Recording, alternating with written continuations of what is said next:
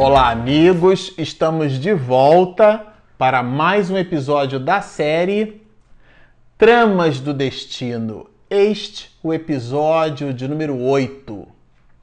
Bom, para você que está nos acompanhando no canal, no episódio passado, no episódio de número 7, nós nos despedimos falando um pouco de Ermelinda, que é o segundo nome, inclusive, que Manuel Filomeno de Miranda coloca no capítulo 2. Ele coloca o primeiro nome, que é o Gilberto, é o nome do varão do primeiro filho é, de Rafael e Dona Artemis, e, e, também coloca o nome aqui, ele apresenta para gente o aparecimento desse espírito nobre ligado a essa família. A gente, inclusive, pontuou que o fato dela ser cunhada de Dona Artemis, portanto, irmã é, de Rafael, não, não nos daria o entendimento de que esse espírito não possui um enlace é, reencarnatório significativo, um compromisso, uma ligação com essas almas. E de fato é o que acontece. Ela é, canaliza as suas possibilidades e as suas, o seu desejo de ser mãe, canaliza para o rebento. É, Gilberto Miranda coloca aqui a dona Artemis depois, com um menino de dois meses, Gilberto com dois meses, aparece aqui a Ermelinda, né? E foi realmente uma bênção, porque ele vai nos dizer que ela tornou-se, portanto, facilmente verdadeiro êmulo da cunhada junto ao sobrinho. Era uma alma nobre e a, a Ermelinda passou a cuidar de, de, é, de, da criança, né? Passou a cuidar, cuidar do sobrinho, cuidar de Gilberto, e a gente vai perceber a importância dela, sobretudo porque depois Dona Artemis fica doente. Mas vamos devagar. Aqui, dois anos depois da presença de Ermelinda, é, com o surgimento de Gilberto, todo aquele ecossistema familiar que nós comentamos. Rafael não gostava é, do filho, ao mesmo tempo que estava feliz pela paternidade. Era uma pessoa desequilibrada emocionalmente, causava uma confusão doméstica enorme. Ele, é, ele sobrevivia do comércio, então ele se ausentava é, para poder trabalhar e voltava né, para casa quando ele chegava em casa, ele simplesmente arruinava a paz da família e ele é, desrespeitava moralmente a própria esposa. A gente até comentou que deve, Miranda coloca de uma forma sutil, mas é, deve ter sido assim uma situação muito terrível, muito triste, até porque deixava a esposa é, muito mal. É, mas aqui Miranda vai nos dizer assim, depois de um tempo, né? Dois anos após a primeira progenitura, quer dizer, o primeiro nascimento, Dona Artemis volveu à maternidade recebendo Lissandra, que ao inverso de Gilberto, produziu no pai profundos sentimentos de amor. Só a reencarnação consegue explicar isso, né, gente? Ao passo que Gilberto, que era o primeiro filho, aquela coisa, né? Chegada da primeira criança, alegria no lar o homem ficava irritadiço com o menino. É, Miranda usa uma expressão aqui bem é, é, dura, né? Olha, é, a gente leu aqui, olha, ganas de noutra, numa que outra oportunidade, ganas de trucidá-lo, fala de, de trucidar o próprio filho. Ele não gostava. E como explicar alguém que acabou de chegar no mundo, é um bebê, não nos disse nada, não nos incomodou em nada. A abstração feita é o choro da criança de madrugada, né? Mas isso todas têm. Mas não teve um plano de convivência conosco ao ponto de nos contrariar para que nós então pudéssemos ajuizar que aquele decesso, aquela raiva, aquela contrariedade vem dessas experiências da convivência. Não é um bebê. Mas espiritualmente falando, por não possuir Rafael afinidade espiritual com Gilberto, ele então não gosta do filho. Agora, quando chega Lissandra, aí é o contrário, é o outro exposto. Ele simplesmente se vê ali apaixonado pela própria filha, né? Ele. É, Miranda, inclusive, vai dizer o seguinte: olha, é, por um processo de transferência do inconsciente, experimentou forte atração pela filhinha. Ele, Miranda, vai até trabalhar aqui, né, o, o, o a síndrome de, de Édipo e de Electra, a gente já vai é, comentar isso, porque ele não possuía desejo sexual pela filha, não era isso, mas ele sentia uma ligação muito grande é, é, pela menina, não era uma compleição é, é, é ligada à pedofilia, não nada disso. Mas ele se percebia com uma relação de amor muito diferenciada em relação à menina. E Miranda anota isso aqui para as nossas reflexões. E quais são as nossas reflexões? Aquela que, aquelas que comentávamos no episódio passado, que a confluência, a agregação familiar, ela é o resultado de um planejamento, que nós não nascemos numa família é, de uma, por acaso nós estamos ali dentro de um contexto e até citamos o exemplo de pessoas que na última existência abandonaram o corpo físico através é, do suicídio. Super recomendamos que visite o episódio passado.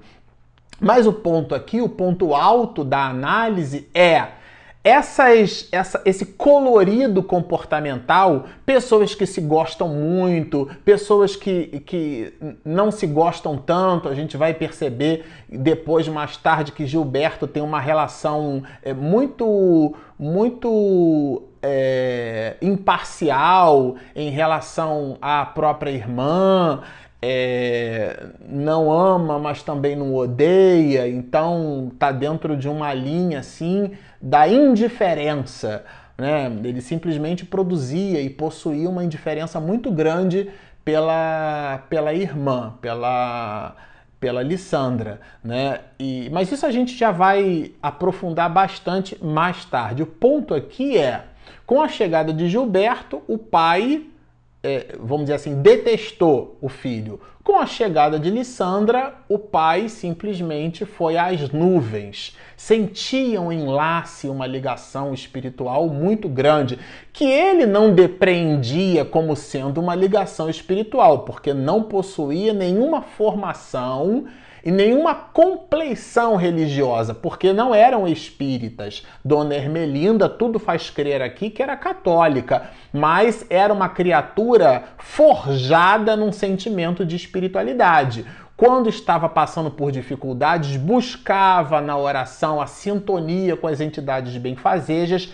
entregava, abria a boca da alma, o que é orar, né? Orar não é pura e simplesmente colocar mãos postas, ficar de joelhos. De fato, a condição física do corpo é o que menos importa. O que importa mesmo é a ligação da alma para com o Criador. Abrir a boca da alma é orar. E esse processo, a dona Artemis, de novo, repito, não era espírita, isso ela fazia. Rafael é, o, o, patriarca da família não possuía esse equipamento emocional. Era realmente uma criatura muito difícil de convivência. Bom, Lissandra, portadora de radiosa beleza infantil, refletia os traços joviais da mãe. Eu achei isso bem interessante. É, apresentava as características da mãe, traços joviais, porque Aqui Miranda, inclusive, faz perceber que a dona Artemis não era uma criatura prostrada. Porque às vezes a, o sentimento de resignação que a gente é, depreende na literatura espírita faz nos perceber que as pessoas resignadas são aquelas, é, é, primeiro, subservientes em relação às coisas e de fato isso não é uma verdade. E a outra, é, a outra conclusão primeira que, que igualmente não é uma verdade é que as criaturas resignadas são criaturas é, não alegres. Isso também não é uma verdade. É importante a gente observar que o, o, o ensinamento que Jesus trouxe por sobre a face da terra inaugura-se num casamento ele transforma a água em vinho, era uma celebração. O evangelho, evangelion, boas novas. A, no... a boa nova é a da imortalidade da alma centrada no pensamento de Jesus, que é o amor, que é o epicentro, que sustenta todo esse processo. Costumamos dizer que a palavra mais importante da doutrina espírita não é reencarnação, é a caridade é a relação que temos ou que deveríamos ter de uns para com os outros. Isso significa dizer que são instantes de alegria. A mensagem do Evangelho é uma mensagem de alegria. Logo, as pessoas resignadas não são pessoas introspectivas. Elas podem ser pessoas reflexivas. Podem ser pessoas que meditam o tempo inteiro, que não ficam sorrindo o tempo todo, ao ponto até de gargalharem, o que é inclusive um comportamento é, esquizoide, porque resvala, né?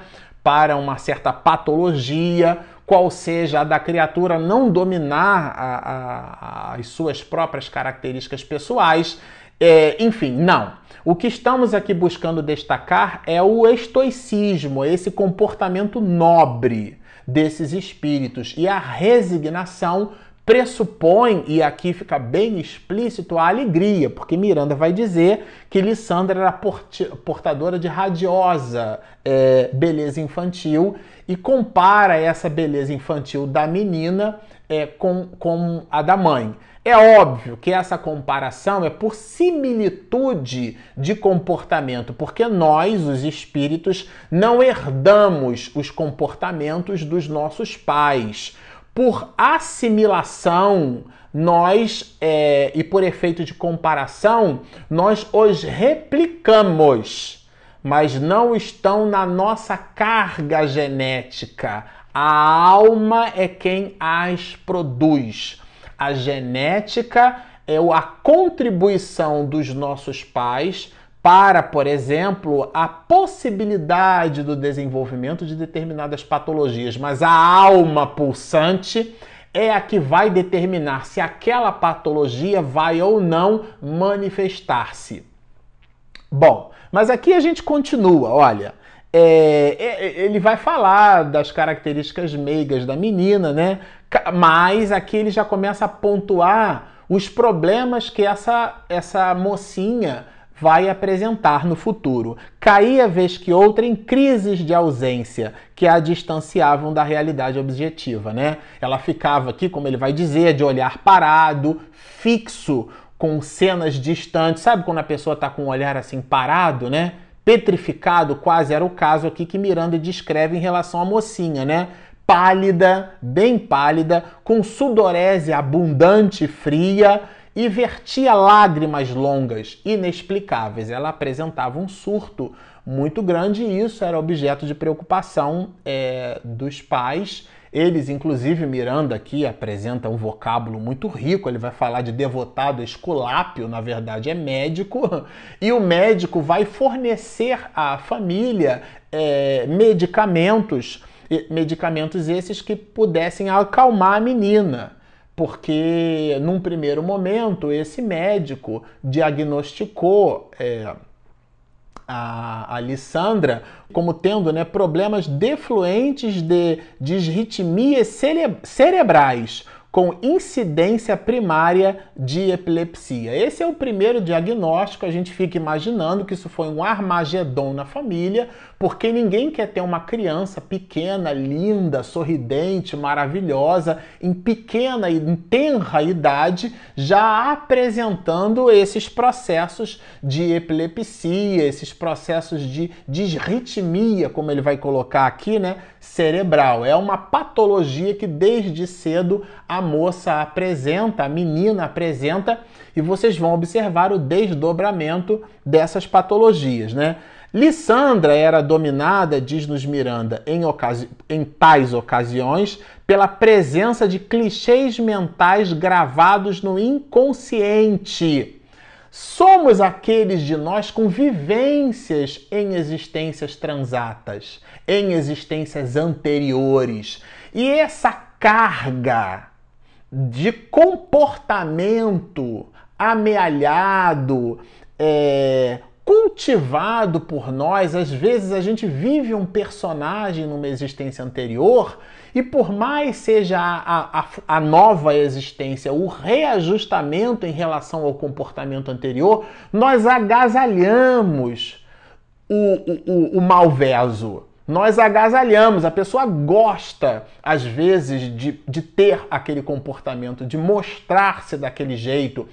Quantos de nós na vida pública, né, no nosso ambiente de trabalho, em família, a pessoa diz assim, quase com empáfia, com satisfação, né? Comigo é assim, se falou eu respondo mesmo, ou então em relação a um determinado decesso, ah, eu não consigo parar de comer, eu não consigo. São mensagens que nós nos colocamos nos processos de auto-obsessão, aonde a gente começa a dizer para a gente mesmo que não consegue quanto às escrituras são claras, né? Tudo posso naquele que me fortalece. O ponto aqui da análise é que a mensagem é neutra. A reflexão é: o que é que te fortalece? Porque Leon Denis vai dizer no capítulo 20 né, do, do livro O Problema do Ser, do Destino e da Dor, que a vontade é a maior potência da alma. É tudo posso naquele que me fortalece. Então, não existe mal arrebatador.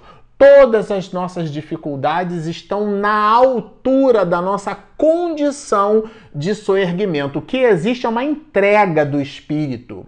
Existe uma necessidade do fortalecimento da musculatura espiritual. Assim como a gente vai para a academia né, e vai supinando, pegando aqueles pesos assim, levantando, a pessoa começa com pouco começa com 5 quilos, depois aumenta 6, 10, 15, 20. Quando ela observa, depois de muito tempo, ela está supinando, né? É, pegando um peso, sustentando assim, os homens gostam muito disso com muito peso, mas começou de pouco, porque foi exercitando para adquirir essa musculatura. Do ponto de vista espiritual, nós também possuímos uma musculatura, uma musculatura espiritual, que ela é conquistada nas agruras da vida. Por isso que a pessoa quando reclama das adversidades, ela não entendeu nada dos mecanismos eh, reencarnatórios, porque é a adversidade que forja a alma, é a adversidade que está construindo essa família. Bom, mas vamos continuar, né? Ele vai dizer, Miranda, que é da lei divina que todos podem semear o bem como o mal, a bel prazer, onde, como e quando desejem. Porém, serão impelidos a colher onde e como semearam, pela compulsória da reabilitação impostergável. Era o caso aqui da menina Alessandra. Ela teve uma situação numa existência anterior, a gente já vai estudar, temos muitos episódios pela frente. Estudando, vamos estudar as nuances do comportamento é, anterior é, que deu a ela esse tipo de situação nessa nova existência, o espírito traz a sua carga, a sua bagagem. Nós somos o resultado de nós mesmos. Então não existe é, decesso na providência divina. Deus é soberanamente justo e bom, é um binômio, porque somente a divindade consegue ser ao mesmo tempo justa e ao mesmo tempo bondosa. Então, por mais abrupta seja a situação, por mais escandalosa seja a, a cena, por mais gritante seja, seja a, aquela visão, aquele quadro, ali tem uma explicação espiritual. E seja ela qual for, independente de conhecermos ou não, o resultado disso é o nosso soerguimento espiritual, é o que justamente essa família precisa, né?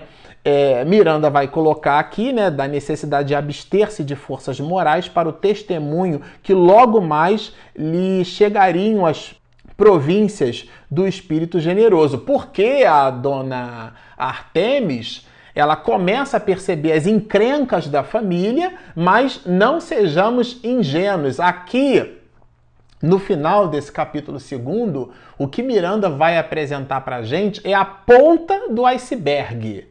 É, é, é o, o menino Gilberto cercado por um comportamento mudo, é, e a menina Lissandra apresentando essas patologias, patologias muito graves, porque aqui é o início desse processo, ao ponto do próprio Manuel Filomeno de Miranda, lá no final do último parágrafo desse capítulo segundo, usar uma expressão muito sofisticada, né? Espículos, quer dizer, espinhos é, ferreteantes de maceração libertadora. O que é que significa isso? É a dor que nos transforma, é a dor que nos modifica para melhor. Não estamos aqui, isso é muito importante que se diga, fazendo apologia ao sofrimento, fazendo apologia à autoflagelação. Não estamos aqui desenvolvendo a ideia dos mecanismos de reajustamento no seio familiar. Este é, é o conteúdo quase que implícito que Manuel Filomeno de Miranda nos traz nesse capítulo segundo, descrevendo o panorama espiritual da família Ferguson.